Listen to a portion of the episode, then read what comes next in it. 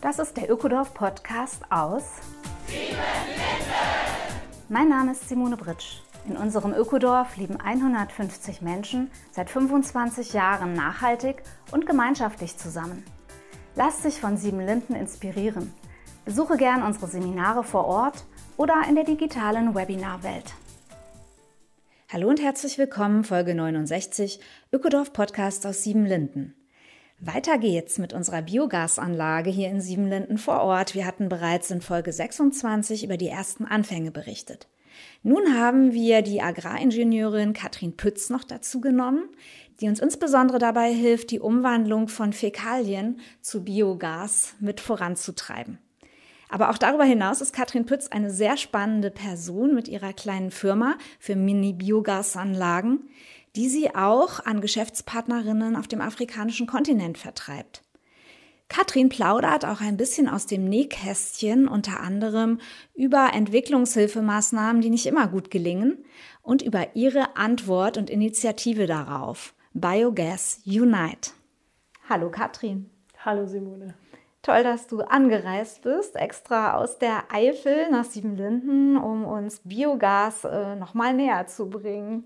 Toll, dass es euch interessiert und ihr so viel vorhabt. Das freut mich wirklich mega. Ja, und äh, wir fangen mal damit an. Deine Person steht in den letzten Monaten bundesweit sehr für die kleinen Biogasanlagen. Warum brennst du denn eigentlich so für Biogas? Tja, das gibt es viele Gründe für. Also Biogas ist erstens mal eigentlich eine magische Technologie, weil es ein natürlicher Prozess ist, bei dem man gar nicht viel machen muss. Wenn man organischen Abfall hat, den über Bakterien abbauen zu lassen in Biogas, was man verbrennen kann, zum Beispiel zum Kochen nutzen kann oder den Dünger zum Düngen als organischen Dünger im Garten verwenden kann. Und das ist ein natürlicher Prozess, der automatisch abläuft bei einer bestimmten Temperatur in einem gasdichten Behälter. Und das ist magisch, weil man so viele Probleme damit gleichzeitig lösen kann. Jetzt nicht nur bei uns, sondern eben auch in anderen Ländern. Und deshalb finde ich, ist das äh, was, was unbedingt jeder eigentlich versuchen sollte. Der kann, ja.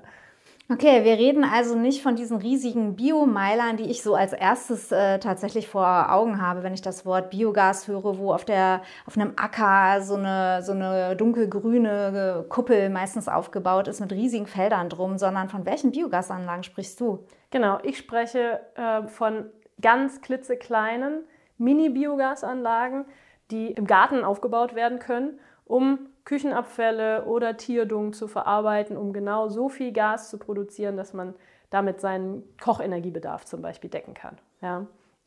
Was könnte ich noch machen mit dem Biogas? Also um ein Haus zu heizen, reicht es nicht ganz wahrscheinlich, oder? Da bräuchte ich sehr große Mengen. Technisch ist das möglich. Man bräuchte größere Mengen Gas. Leider bei uns in der falschen Jahreszeit, weil wir heizen wollen, wenn es kalt ist. Und Biogasanlagen bei uns, die im Garten liegen, halt, äh, produzieren halt nur Gas, wenn es auch warm ist. Also sie braucht eine Temperatur von über 20 Grad innen mhm. drin im, in diesem gasdichten Behälter, der bei uns einfach nur ein Sack ist auf dem Boden.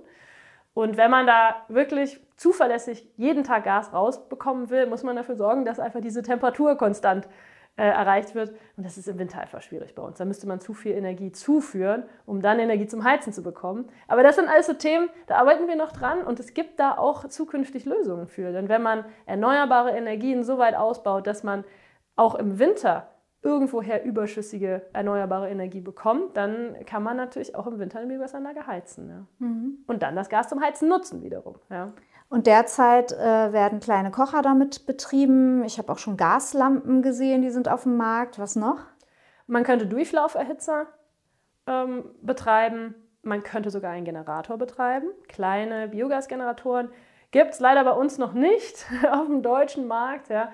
Aber in anderen Ländern ist ja Haushaltsbiogas überhaupt keine Seltenheit und auch keine Neuheit. Mhm. Ja, weil das eben bei Umgebungstemperaturen von über 20 Grad wirklich komplett automatisch abläuft. Ja.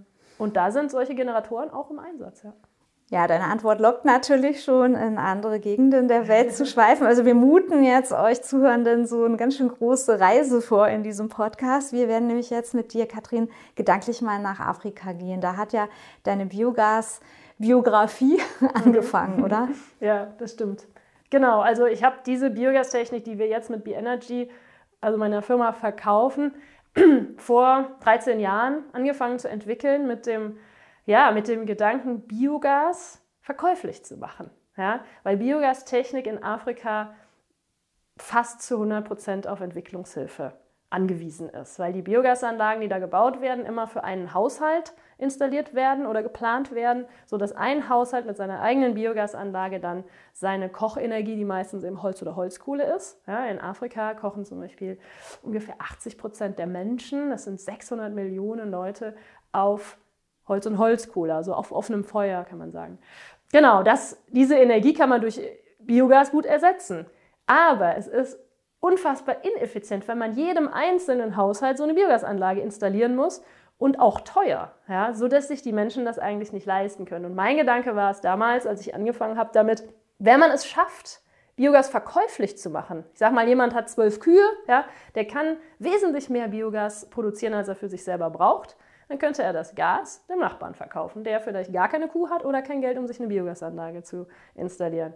Und so ist der Biogas-Rucksack entstanden. Und von da hat es angefangen mit dann eben der eigenen Biogasanlage, einem speziellen Biogasbrenner und so weiter. Sag mal eine Sache, die müssten wir jetzt noch ein bisschen gerade rücken.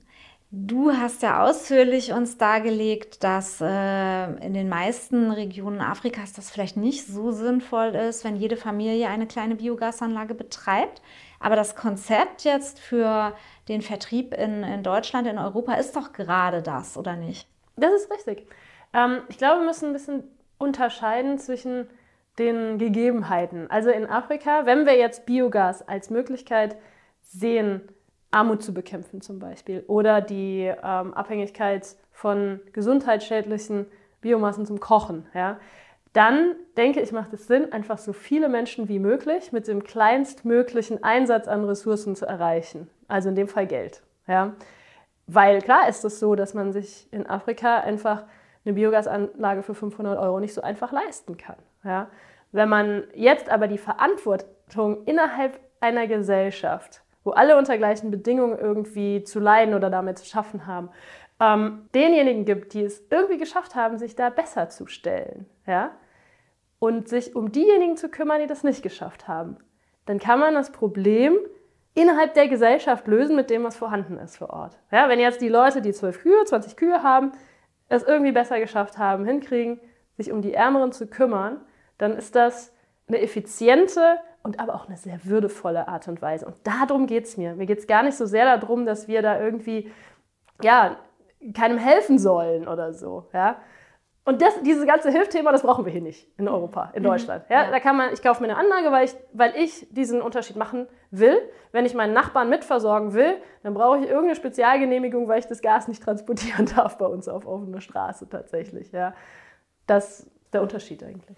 Ich nehme an, wenn du kümmern sagst, meinst du in eine ähm, irgendwo gleichberechtigte wirtschaftliche Beziehung miteinander zu treten, oder? Weil der, das sind ja eigentlich Kunden dann von demjenigen, der die Biogasanlage verkauft und der eben den Menschen den Rucksack befüllt und dafür einen kleinen Betrag einnimmt, der hoffentlich ein bisschen günstiger ist im Idealfall als das, was die Familie für Brennholz ausgegeben mhm. hätte an dem Tag. Genau, mhm. genau, ja. Und ähm, die Erfahrung zeigt einfach, dass sogar mehr gezahlt wird für Biogas als für Brennholz, weil man eben so viele zusätzliche Vorteile hat. Man kann natürlich auf Gas viel schneller kochen als mhm. auf einem Kohlefeuer. Das braucht ewig, bis das mal richtig brennt. Das kennt jeder vom Grillen. Ja. Man hat eben den Rauch nicht, man kann es regulieren.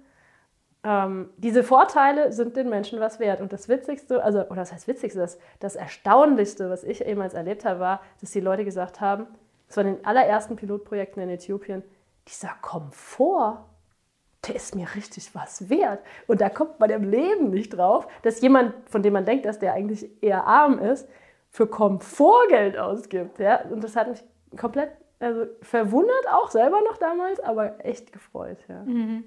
Und es ist so. Ja, es sind ja in dem Fall Frauen, ja, die mhm. da meistens betroffen sind. Stimmt, ja. ja. Und das ist auch noch so eine Sache, muss ich ganz ehrlich sagen. Wir versuchen oft mit Hilfsprojekten speziell Women Empowerment voranzutreiben, die Frauen zu unterstützen in patriarchalen Gesellschaften.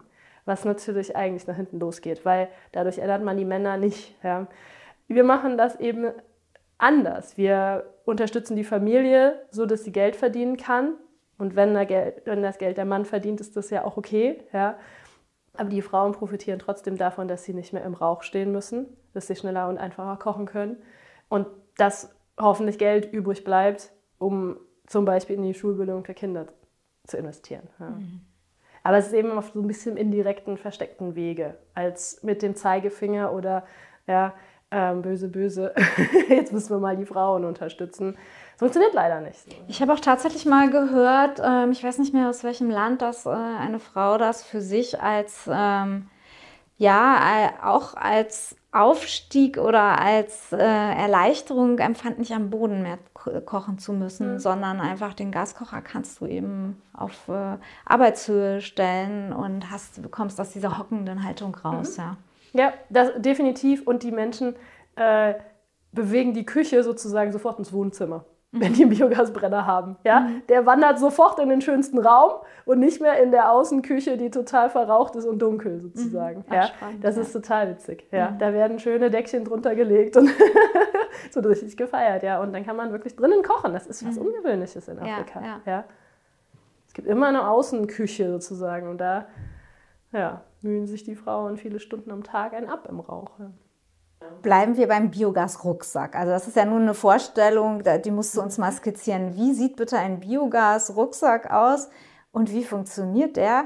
Und ist es tatsächlich so, dass du den erfunden hast? Ja, ja, ja, den habe ich als meine Masterarbeit tatsächlich mhm. entwickelt. Also mein Ziel war es, ein Transportcontainer, der so einfach wie möglich ist ähm, und so kostengünstig wie möglich herzustellen, mit möglichst Materialien, die auf dem afrikanischen Kontinent verfügbar sind, ja, äh, herzustellen oder zu entwickeln. Und das hat geklappt. Der Biogas-Rucksack ist kein kleines Rucksäckchen, sondern eine riesengroße Tüte, kann man sagen. Äh, zweimal 1,60 Meter groß und bläst sich auf wie ein Kissen.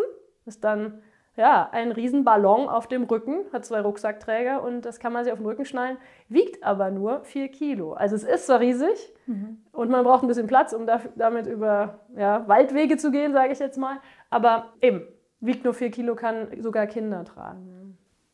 Das heißt, äh, der Endverbraucher, die Endverbraucherin, äh, eine afrikanische Familie hat keine eigene Biogasanlage, läuft mit dem leeren Rucksack zur zentraler gelegenen Biogasanlage, zapft sich das Gas ab, bezahlt und geht mit dem Rucksack in den eigenen Haushalt zurück. Richtig als mhm. Alternative zu Holz oder Holzkohle, die man auf dem Markt kauft. Ja, es mhm. ist tatsächlich in den meisten Gegenden in Afrika eben nicht so, dass man in den Wald geht und Holz sammelt. Ja, entweder es ist verboten oder es gibt einfach keinen Wald mehr. Ja. Holz und Holzkohle ist extrem teuer und wird auch immer teurer mit fortschreitender Entwaldung, wie man sich vorstellen kann. Ja. Und genau, es ist so, wie du sagst, man geht einfach eigentlich eher zum Nachbarn, der eine Biogasanlage hat und holt sich dann da seine Portion Gas ab. Ein Rucksack ist ein Kubikmeter Gas, damit kann man zwei bis vier Stunden kochen. Das reicht in den meisten Fällen für einen Tag für eine afrikanische Familie. Mhm. Und wie wird das angenommen? Wie funktioniert das für die Menschen? Hast du Rückmeldungen schon bekommen? Klar, ja, ich mache das ja seit zwölf Jahren oder jetzt eigentlich fast 13 Jahren. Ähm, und ich habe Vertriebspartner in ungefähr zehn verschiedenen afrikanischen Ländern. Wankt immer so ein bisschen, mal gibt einer auf, mal kommt einer dazu. Das ist so ein kontinuierlicher Prozess. Ähm, und äh, die verkaufen diese Technik vor Ort an ihre Kunden. Mhm. Ja? Und ich kriege klar über meine Vertriebspartner dann immer die Rückmeldung von denen, wenn sie wieder irgendwo eine neue Biogasanlage gebaut haben. Ja, funktioniert. Ich glaube, sonst würden die auch nicht weitermachen. Obwohl, was halt nicht funktioniert, ist halt, wenn man, also in Ländern, zum Beispiel Ruanda ist so ein Land, wenn man mit der ähm, Entwicklungshilfe konkurrieren muss, dann wird es schwierig. Ja? Da habe ich auf einfach schon viele Partner gehabt, die dann irgendwann aufgegeben haben, weil sie mit verschenkten oder stark subventionierten Produkten dann nicht mehr konkurrieren konnten. Ja. Okay, da muss ich jetzt mal einhaken. Also du bist Unternehmerin. Mhm.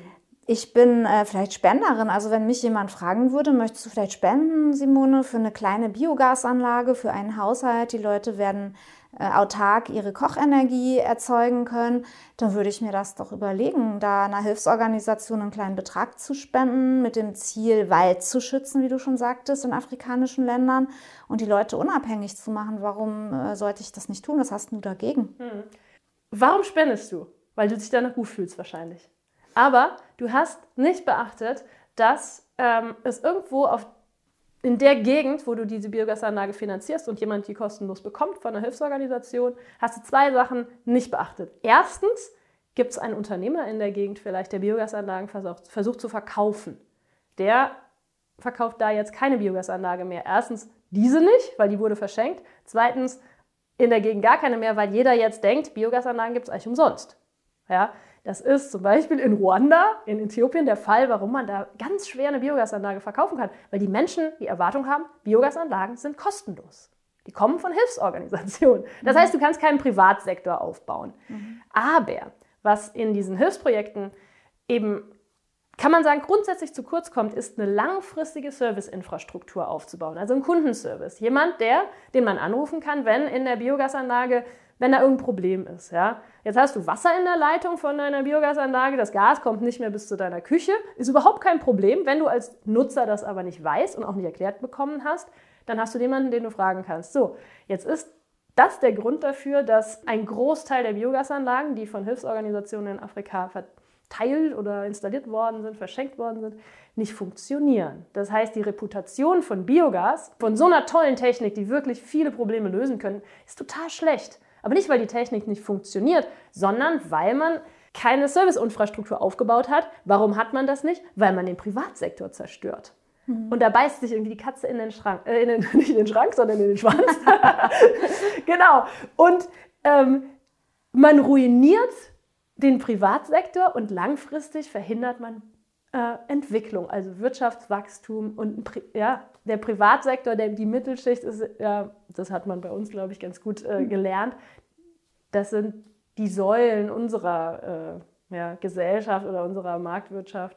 Okay, ich verstehe. Also es sind Laien im Grunde, die dann ein bisschen überfordert sind mit dem Betrieb der Anlage und das Projekt endet sozusagen beim Verschenken. Es gibt dann eben keine äh, Mechaniker vor Ort, die helfen können oder keine Anlagentechniker, die da Bescheid wissen und so weiter. Das heißt, du bist für etwas größere Anlagen, aber für keine Riesenprojekte? Also bist du für mittelgroße Anlagen? Nee, die Anlagengröße ist die, genau die gleiche. Ah. Aber der Unterschied ist, dass wir durch den Biogas-Rucksack ein Geschäftsmodell für den Kunden, der Bio, also den Anlagenbetreiber, den mhm. zukünftigen mhm. anbieten können, nämlich investiert er in eine Biogasanlage, die er durch den Verkauf von Biogas innerhalb einer kürzesten Zeit abbezahlen kann. Mhm. Das heißt, das Einzige, was so eine Person braucht, ist maximal ein Kredit.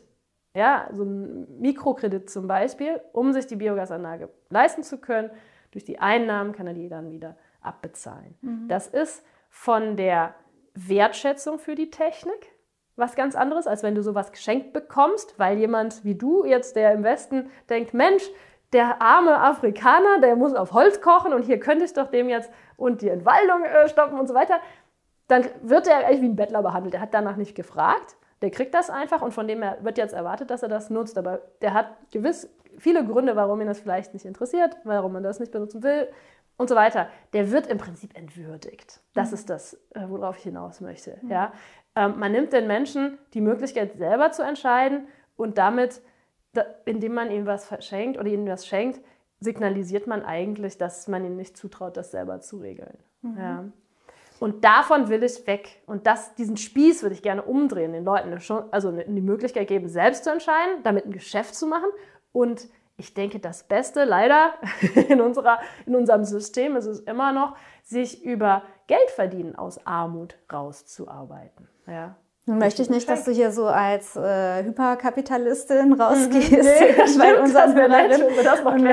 Ich möchte äh, auch wirklich sagen, ich kenne deine Unternehmensphilosophie und ich finde sie tatsächlich großartig, weil es Menschen äh, im Grunde ermutigt und befähigt und in Selbstständigkeit führt. Und deine ja, sag ich mal so, ökonomisch-ethische Grundlage ist ja die Gemeinwohlökonomie. Und da dürfen wir euch noch einen kleinen Ausflug zumuten, liebe Hörerinnen. Es gibt auch einen Podcast mit dem Christian Felber dazu, den müsst ihr nachhören, bitte, falls nicht geschehen.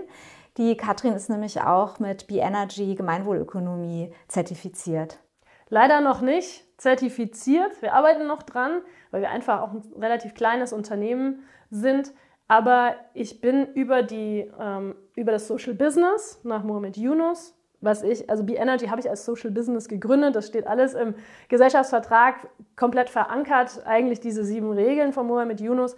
Aber ähm, die Gemeinwohlökonomie denkt das einfach weiter und ja, regelt es einfach auch klar. Das ist leider im Social Business nicht so, das ist Definitionssache, was, äh, oder ja, kann jeder selber so ein bisschen entscheiden, was sein Social Business so macht und wie streng man sich daran hält, sage ich mal. Und bei der Gemeinwohlökonomie ist es einfach definierter und klarer und ähm, genau.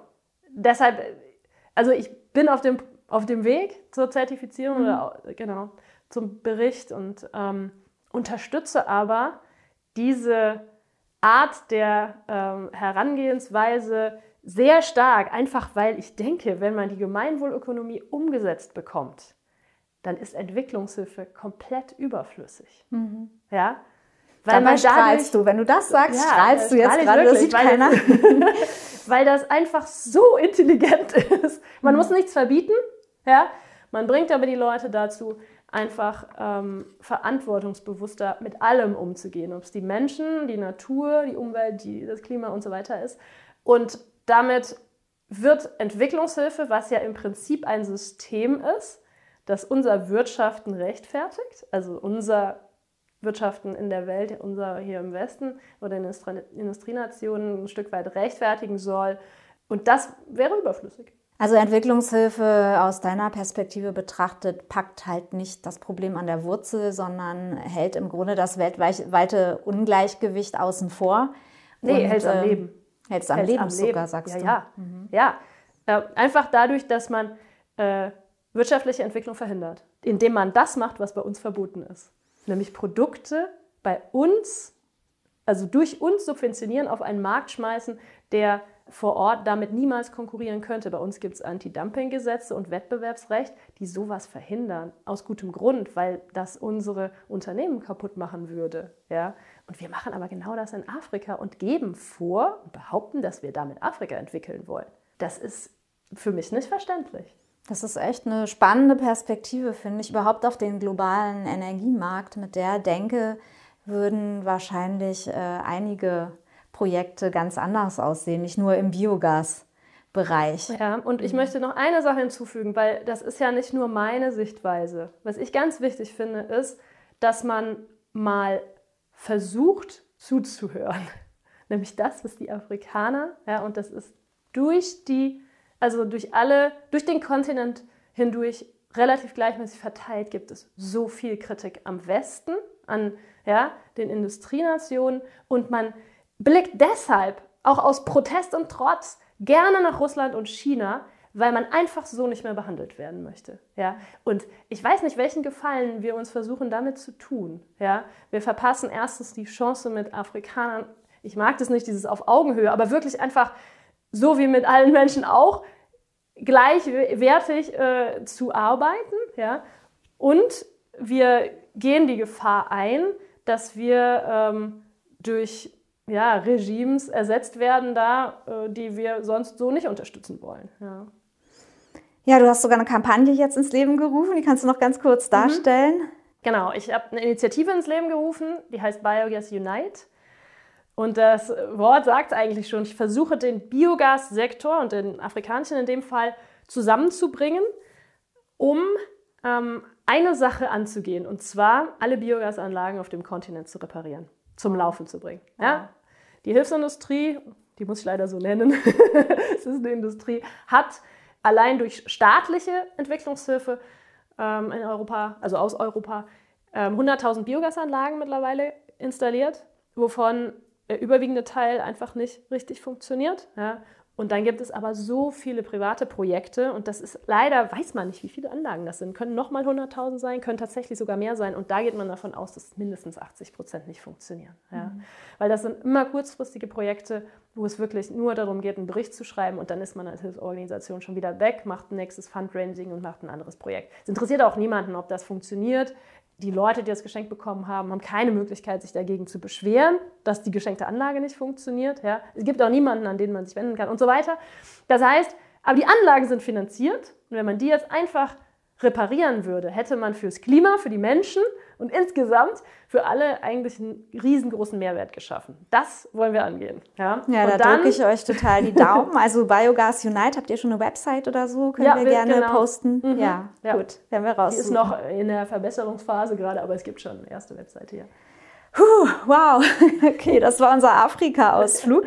Lass uns zurückgehen nach Europa zu den Kleinanlagen, äh, Biogas-Kleinanlagen, wo wir jetzt auch gerade äh, in Siebenlinden gestartet sind. Also vor zwei Jahren hatten wir mit Noah Climate eine erste Kooperation, die ihr jetzt eben von B-Energy aus ergänzt. Und ähm, ich würde mal den Blick gerne wenden, welche Chance hat Biogas bei uns Euro Nordeuropäerinnen und unseren Temperaturen? Wie entwickelt sich das hier alles gerade? Vielleicht auch mit Blick auf den äh, Ukraine-Krieg mit der Energiekrise, die in aller Munde ist. Ja. Also es ist für mich eigentlich fast unglaublich, was seit einem Jahr oder ein bisschen weniger als einem Jahr äh, passiert in Deutschland. Im Juni war ein Bericht über die Biogastechnik, die ich bei mir zu Hause verwende. Ja, ich koche komplett auf Biogas. Und seitdem haben wir über 1000 Anfragen bekommen aus dem deutschsprachigen europäischen Raum, hauptsächlich natürlich Deutschland. Und ähm, die Menschen haben unfassbar großes Interesse. Und das hat sicherlich mit dem Ukraine-Krieg und der Angst vor dem abgedrehten Gashahn zu tun. Ja? Aber wir merken auch, dass die Menschen sich freuen, eine Möglichkeit zu bekommen, mit der sie selber aktiv gegen Klimawandel werden können. Ja? Und weil es ist, es ist natürlich so, man denkt, was kann ich selber daran ändern, wenn ich jetzt nicht mehr Auto fahre und nicht mehr fliege. Aber wenn ich aktiv organische Abfälle, die bei mir im Haushalt anfallen, in Kochenergie umwandle und dadurch andere Energiequellen, ja, vielleicht fossile, einsparen kann, dann ist das einfach was, wo ich einen Beitrag leiste. Und das kann man effektiv jeden Tag zu Hause machen. Und das wird total gerne angenommen. Ja? Also die Leute rennen uns die Bude ein, kann man sagen. Ja? Und ähm, ja, wir bieten dieses Jahr einige Installationstrainings an, wo die Menschen selber lernen können, wie man die Anlagen installiert. Man kann das aber auch ohne das Training machen und kriegt eine Anleitung dazu und baut sich dann seine eigene Anlage zu Hause auf. Nun haben wir schon ziemlich viel über das entstehende Gas gesprochen. Lass noch mal den Flüssigdünger, der dabei mhm. rauskommt, auch in den Blick nehmen. Ja, genau. Den darf man nämlich überhaupt nicht vergessen, weil es löst sich ja nicht alles in Luft auf oder in Gas. Ja? Man tut ja vorne was rein in die Biogasanlage und hinten kommt auch was raus, wie bei einer Kuh, kann man eigentlich sagen. Eine Biogasanlage ist wie eine Kuh. Und das, was hinten rauskommt, ist der Gärrest, der ist flüssig und da sind noch alle Nährstoffe enthalten und nur noch Humus eigentlich, kann man sagen, aber in flüssiger Form. Und das kann man jetzt direkt entweder im Garten zum Düngen verwenden, im Garten zum Düngen verwenden oder nochmal zusätzlich kompostieren. Und ähm, damit schafft man eigentlich ein, eine eigene Kreislaufwirtschaft auf dem Grundstück. Ja. Das sollte natürlich jetzt wenigstens groß genug sein, dass man den Dünger ausbringen kann, aber äh, man kann ihn auch den Nachbarn verschenken. Ja, mhm. Da ist ja nichts Gefährliches drin, nichts Giftiges, nichts Krankheits-, keine Krankheitserreger oder so. Das ist ja ein ganz viele, tolles Material. Viele würden ja sonst mit Kompost düngen. Ne? Mhm. Das ist ja eher so bei den äh, ökologisch orientierteren Leuten der normale Weg, eben den, die Küchenabfälle, den Gartenschnitt und so weiter zu einem Kompost ähm, aufzutürmen, umzusetzen mhm. und damit zu düngen. Was ist der Unterschied zwischen dem Flüssigdünger aus einer Biogasanlage und dem Kompostwirtschaftssystem? Also grundsätzlich ist der Unterschied zwischen der Biogasanlage und Kompost, dass man die Energie, die in der Biomasse steckt, ja noch nutzen kann. Beim Kompost, der wird ja warm, das merkt man ja auch, ähm, geht die Energie, die da drin steckt, eben einfach in, als Wärme verloren. Ja? Und man müsste jetzt, man hat zwar einen tollen Dünger, ja, der ist fest, den kann man auch transportieren, wenn man will, in der Schubkarre oder so, aber man braucht trotzdem noch irgendeine Kochenergie. Ja? Und beim Biogas ist es eben so, dass man das Gas hat, was man zum Kochen nehmen kann, die Nährstoffe aber alle enthalten sind und zwar eben in pflanzenverfügbarer Form, ja, so dass die Pflanzen das wirklich direkt aufnehmen können. Es geht sehr schnell, die Düngewirkung ist sehr schnell spürbar bei, mhm. bei Biogas-Gärrest. Ja. Aber es, ist, es heißt nicht, dass Kompost schlecht ist. Man hat nur für die Energie, die verpufft halt. Ja. Mhm. Ja, spannend. Also was, was brauche ich, wenn ich eine Biogasanlage betreiben will? Also erstmal auch ein bisschen Geld, weil wir sind ja hier nicht in der von dir benannten Hilfsindustrie, sondern du bist halt eine Unternehmerin, verkaufst die Anlage, Kostenrahmen ungefähr. Ähm, fängt bei ungefähr 550 Euro an für die kleinste Anlage, ohne Heizung in dem Fall. Und ähm, genau, je nach Ausstattung. Wir haben da vier verschiedene Größen, von zwei Kubikmetern bis sechs, sechseinhalb Kubikmeter. Damit kann man eben bis zu knapp 200 Liter Substrat am Tag oder organisches Material ähm, verwerten und in Ga Gas umwandeln. Aber was unsere Erfahrung ist, ist, die meisten Leute eigentlich an der kleinen Anlage äh, Interesse haben, weil wir bei uns im Haushalt einfach normalerweise nicht so viel Biomüll haben. Mhm. Ja? Ähm, man kann sich aber dann den, den Pferdemist von den Nachbarn bringen lassen oder was auch immer. Geht auch Rasenschnitt, ja, was man eben so hat. Und, und dann gibt es eben die Möglichkeit, die Anlage zu beheizen. Da gibt es unterschiedliche Fußbodenheizungen tatsächlich dafür, die mit überschüssigem Solarstrom betrieben werden können. Und dann kann man auch, wenn man jetzt nicht so gerne in den Baumarkt fährt, sich schon die ganzen Rohre und Leitungen auch mitliefern lassen. Also mhm. es kommt wirklich drauf an. Es gibt auch eine Deluxe-Variante, wo einfach wirklich alles in der Kiste drin ist und die Sparvariante, wo man einfach noch im Baumarkt oder im Keller mal sucht, was man noch so zu Hause liegen hat. Mhm. Ja. Gibt es eine Grundstücksgröße, die du nennst, äh, oder eine Familienhaushaltsgröße, ab wann man normalerweise das Material so zusammenkriegt? Nee, das kommt wirklich ein bisschen drauf an, wie, äh, wie man kocht. Man braucht ein bisschen Platz, das kann man sagen. Ja, die kleinste Anlage ist zweimal drei Meter groß, dann sollte man außenrum schon noch über einen Meter Platz haben. Also ich sag mal so zehn Quadratmeter bräuchte man mhm. im Garten und den Müll, den kriegt man schon. Ja, also den, den, das organische Material, das kann man sich organisieren. Das, man kommt da auch mit den Nachbarn mal in Kontakt. Ja, ist auch ganz nett. Stimmt, genau. bevor die ein Feuer machen und irgendwas verbrennen oder. Ja. Also man kann aber trotzdem sagen, um jetzt zum Beispiel einen Kubikmeter Gas zu produzieren, ja, das reicht für vier zwei bis vier Stunden kochen. Das machen wir meistens nicht, ja, dass man zwei bis vier Stunden am Tag kocht. Aber dafür bräuchte man zehn Kilo Küchenabfälle. Mhm. Die hat man natürlich jetzt nicht unbedingt. Ja. Aber durch den Biogas-Rucksack kann man eben ja Gas, was man an einem Tag mehr produziert, am nächsten Tag nutzen und ähm, so verteilt sich das. Aber wenn man, ich sag mal, zwei Eimer Pferdemist mit den Küchenabfällen, die man sowieso hat, und auch wenn das nur ein halbes Kilo oder ein Viertelkilo ist, da zusammenmischt, dann kommt da ausreichend raus. Also es ist ein kontinuierlicher Fütterungsprozess mhm. der Anlage und ein kontinuierlicher Gasernteprozess quasi. Und der Rucksack kann auch als Speicher dienen oder zumindest äh, mhm. habe ich noch nicht gehört, dass hier in Deutschland Leute mit Biogas-Rucksäcken durch die Straßen laufen und ihre Nachbarn beliefern. Leider nicht erlaubt. genau. Dürfte man nur auf dem eigenen Grundstück transportieren. Aber es ist ja jetzt wie bei euch zum Beispiel auch, äh, an einem Ort wird das Gas produziert und dann transportiert man es im Rucksack vielleicht ein paar Meter bis zur Küche. Ja, da mhm. braucht man keine Leitung legen. Das ist der Vorteil eben. Ja. Ja, kommen wir tatsächlich kurz auch noch zum Projekt in Siebenlinden. Wer den äh, Biogas-Podcast mit François de Wett nicht gehört hatte, da sind wir schon mal ausführlich auf unsere ersten Anfänge und auch dieses ganze Experimentelle, was da dran hängt, eingegangen. Äh, es geht im Grunde darum, dass wir in Siebenlinden jeden Tag 40, 50 Kilo Fäkalien haben, die in unseren Trockentrenntoiletten anfallen. Die werden bis jetzt als Kompost aufgesetzt in einem Heißkompostierungsverfahren. Da hört man es ja auch schon, da geht natürlich Energie verloren. Es ist eine Heißkompostierung. Mhm. Und die Wärme geht einfach in die Atmosphäre, das entstehende CO2 und Methan auch, wie bei jedem Kompost.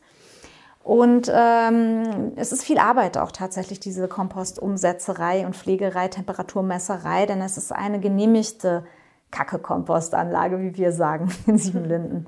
Und ich finde den Versuch einfach schön, mit den Fäkalien nochmal was anderes zu machen, auch mit dem Ziel, vielleicht hochwertigeren Dünger zu gewinnen. Ja, nun haben wir die Herausforderung gestartet. Äh, bist du optimistisch, Katrin? Komplett, ja. Also ich finde das ganz klasse, was ihr macht. Das hat so ein Pioniergeist, ja, und das wird funktionieren, davon bin ich ziemlich überzeugt, ja. Ähm, das Wichtige ist einfach, dass wir ja, die richtige Mischung hinkriegen, weil menschliche Fäkalien alleine in der Biogasanlage sind wahrscheinlich nicht ausreichend als, als Nahrung für die Bakterien. Hört sich ein bisschen fies an vielleicht, aber die brauchen noch andere Nährstoffe, als die, die in äh, Fäkalien drin sind. Und wenn wir da eine gute Mischung finden, dann wird das einfach funktionieren. Ja? Und dann habt ihr ja, dann könnt ihr mit dem, was ihr ausscheidet, nochmal kochen. Ja? Genau. Und noch mehr produzieren, was man dann wieder ausscheiden kann. Das ist ein schöner Kreislauf. Das ist ein toller Kreislauf. Und, ja. ja. Und ähm, ja, ich meine, es werden ja ganz viele Pathogene darin abgetötet. Es ist zwar nicht heiß wie im äh, Kompost, sondern es ist eben anaerob, das heißt, es ist kein Sauerstoff in dem Prozess enthalten. Und dadurch sterben sehr viele Pathogene ab. Und wenn man jetzt danach diesen Gäres nochmal nimmt und vielleicht nochmal auf den Kompost kippt, dann hat man beide Vorgänge kombiniert, beschleunigt aber den Prozess, weil die Mikroorganismen in dem Gärrest ja schon drin sind. Dadurch kompostiert es auch schneller. Und dann hat man ein unglaublich wertvolles Produkt am Ende. Also nicht nur das Gas, sondern auch den Kompost. Mhm. Ja. Die große Frage ist ja, ob dieser Flüssigdünger kompatibel sein wird, auch zum Beispiel für Obstbaumpflanzung oder sogar für wirkliche Gemüsebeete. Ich bin super gespannt. Da müssen wir ab und zu mal Proben nehmen und untersuchen, oder? Die Biogasszene, also die Haushaltsbiogasszene in Indien oder Afrika, ähm, da ist man sich eigentlich einig, dass man, wenn man menschliche Fäkalien im Gärrest hat, damit vorsichtig sein muss. Ja, man hat zwar natürlich jetzt innerhalb der Familie die gleichen Würmer oder die gleichen Krankheiten hat man sowieso, da kann man nicht mehr viel verbreiten sozusagen, aber es sind ja wie in so einer großen Gemeinschaft bei euch jetzt, sollte man vorsichtig damit sein, wo man das ähm, appliziert oder hingibt. Hin, äh, ja? Also an Bäume, wo die Frucht weit vom Boden ist, ist das natürlich überhaupt kein Problem, aber auf Salat zum Beispiel oder auf Möhren, Dinge, die man vielleicht noch abwäscht, also da sollte man es einfach nicht wagen. Ja? Einfach da ein bisschen vorsichtig sein und dann äh, bei euch ist ja genug Fläche, hat man da keine Probleme. Ja. Klar, und wir müssen uns ja auch an die ähm, offiziellen ähm, Richtlinien halten, ne? wenn wir Dünger ausbringen und so weiter. Wir werden das mal so beforschen und im Blick behalten. Und ich denke, es ist einfach ein sehr spannendes Projekt und natürlich auch eine einzigartige Möglichkeit, weil wir eben das Glück haben, dass wir unsere Fäkalien hier vor Ort äh, kompostieren dürfen und die Behörden jetzt auch erstmal gesagt haben, ja, so ein Biogas. Äh, Experiment auch mit Fäkalien, mit eigenen Fäkalien. Wir dürfen keine Fäkalien von woanders holen mhm. und die da reintun, aber die, die wir hier eh vor Ort haben, das dürfen wir einfach mal so ausprobieren. Und, ja. ja. Ich muss noch eine Sache hinzufügen. Also, das ist eben ein, ein Sonderfall bei euch, weil ihr sowieso schon den Kacke-Kompost habt, der genehmigt ist, was erlaubt ist. Ähm, ich würde Leuten davon abraten, das zu Hause zu machen, weil es tatsächlich nicht erlaubt ist, das in Deutschland zu machen. Ja, aus Hygiene- und Seuchenschutz ja, darf man das eigentlich nicht. Oder man sollte es dann wenigstens wirklich versuchen, sich genehmigen zu lassen, wenn man das unbedingt machen will. Es ist aber auch so, wenn man alleine oder mit einer kleinen Familie seine Fäkalien da verwendet, dann kommt da gar nicht so viel Gas raus. Deshalb muss man aber abwägen, lohnt sich der Aufwand dafür oder nimmt man nicht lieber dann einfach Pferdemist oder Kuhkacke, die irgendwo verfügbar ist. Ja. Ja, es hat auf jeden Fall, glaube ich, viele jetzt neugierig gemacht. Also gerade diejenigen, die die Chance haben, so ein eigenes Grundstück zu haben und ein bisschen Zeit auch investieren möchten, um sich um so eine Anlage zu kümmern. Also die können sich gerne bei äh, B-Energy oder bei Noah Climate melden für diese Kleinanlagen. Und ich danke dir einfach auch für diesen weiten Blick. Also, dass wir diese Reise nach Afrika gemacht haben, eben in unserem Gespräch, war für mich auf jeden Fall sehr wertvoll, um die Verhältnisse nochmal so im globalen Kontext zu sehen. Und äh, ja, macht mich richtig nachdenklich. Ja, das freut mich. Aber vielleicht kann ich noch was Positives dazu sagen zum Abschluss, denn mich freut es eigentlich total, dass wir eine Technik, die in Afrika schon so etabliert ist oder auch in Indien oder China. In China gibt es zwei Millionen Haushaltsbiogasanlagen, wow. nur mal so als, ne, als Relation, ähm, dass wir so eine Technik zu uns bringen können jetzt. Also wir lernen quasi jetzt von Afrika, wie man unabhängiger, ökologischer sein kann. Und ich finde das eine ganz tolle Sache. Mir macht es total Spaß. Unabhängig davon, wie äh, wie schlecht das vielleicht mit der Entwicklungshilfe läuft, ja. Ja. genau. Ja, ja. und unsere Challenge wird eben der äh, nordeuropäische Winter sein. Da genau. werden wir dann einfach mal sehen, wie äh, sich das auch effizient halt handhaben lässt. Denn niemand möchte unnötig äh, Heizenergie in eine Anlage stecken, um Biogas zu erzeugen. Das ist, das ist klar. Da bin ich echt gespannt. Das werden wir beobachten. Wir melden uns wieder mit dem Thema, denke ich. Genau, das machen wir. Gut. Wir forschen wir weiter. Ja, Kathrin, wir gehen noch mal raus zur Anlage gucken, oder? Die wird nämlich aktuell aufgebaut. Ich will mal sehen, wie weit die da sind. Ja, ich bin auch schon gespannt.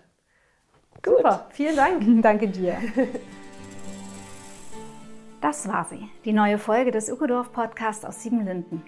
Besuche uns auf www.siebenlinden.org oder komm zu Seminaren ins Ökodorf Siebenlinden in die ländliche Altmark.